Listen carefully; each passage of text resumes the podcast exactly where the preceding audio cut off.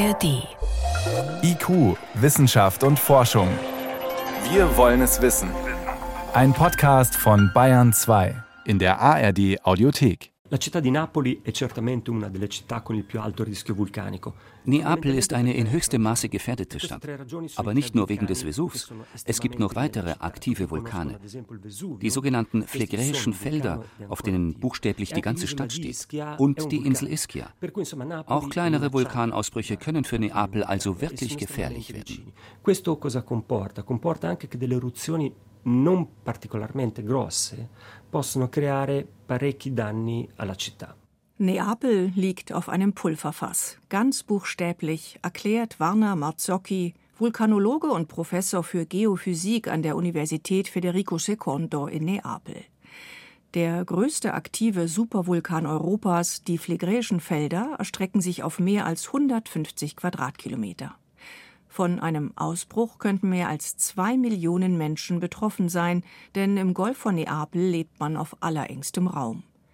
Zivilschutz, Geophysiker und Vulkanologen überwachen das Gebiet daher rund um die Uhr und versuchen Rückschlüsse auf die Vorgänge unter der Erdoberfläche zu gewinnen. Der Vulkanologe Christopher Kilburn vom University College in London ist mit seinem Team seit mehreren Jahren in der Region unterwegs. One of the big wir können leider keinen direkten Blick in den Untergrund werfen. Wie genau Vulkanmagma und Gase sich verhalten, bleibt uns verborgen. Also müssen wir nach indirekten Zeichen Ausschau halten. Das sind in erster Linie Bodenhebungen. Sie werden durch Druck von unten hervorgerufen und werden häufig von Mini-Erdbeben begleitet. Und das Muster dieser seismischen Erschütterungen hat sich in den vergangenen Jahren verändert. Es gibt Hinweise darauf, dass das Gestein, das noch vor wenigen Jahren verhältnismäßig elastisch reagiert hat, sich zunehmend starr verhält. Wir setzen die Stärke der Erdbeben und die Höhe der Bodenanhebungen miteinander in Beziehung. Das gibt uns indirekt Hinweise darauf, wie stabil die Erdkruste ist. Und wir sehen, dass bei jeder Erschütterung die Strukturen stärker belastet werden. Die Wahrscheinlichkeit, dass der Untergrund in Zukunft bricht, statt sich einfach nur zu verformen, ist angestiegen.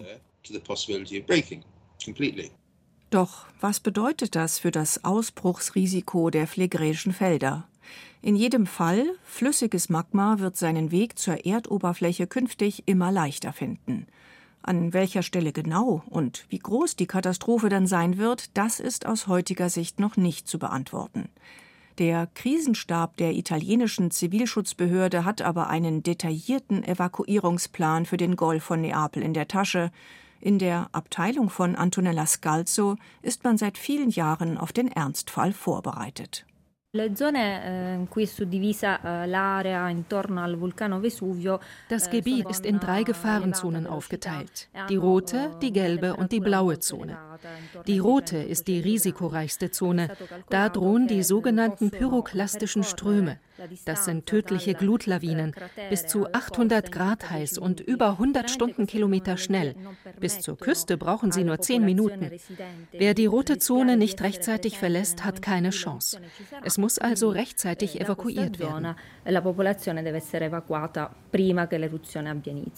Sollte die Region tatsächlich eines Tages geräumt werden, hätte das gewaltige Konsequenzen.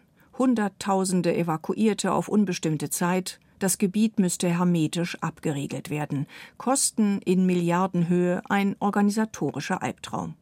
Und was, wenn das alles dann nur ein Fehlalarm wäre? Ein irrwitziger Gedanke. Christopher Kilburn kann der unsicheren Lage dennoch auch etwas Positives abgewinnen. Der Vulkan ist gerade ein wenig unruhig. Damit steigt das Risiko eines Ausbruchs. Nicht auf 100 Prozent, aber es wäre Wahnsinn, diese Möglichkeit nicht mit einzukalkulieren. Eines Tages wird es ohnehin soweit sein. Das klingt nach Alarmismus, aber ich finde, das Gegenteil ist der Fall. Je genauer wir Bescheid wissen, desto besser können wir uns auf den Fall der Fälle vorbereiten. Das Vulkantracking am Golf von Neapel geht also weiter. Und die Menschen vor Ort sehen der Gefahr gelassen entgegen. Das jedenfalls hat sich im Lauf der letzten Jahrhunderte nicht geändert.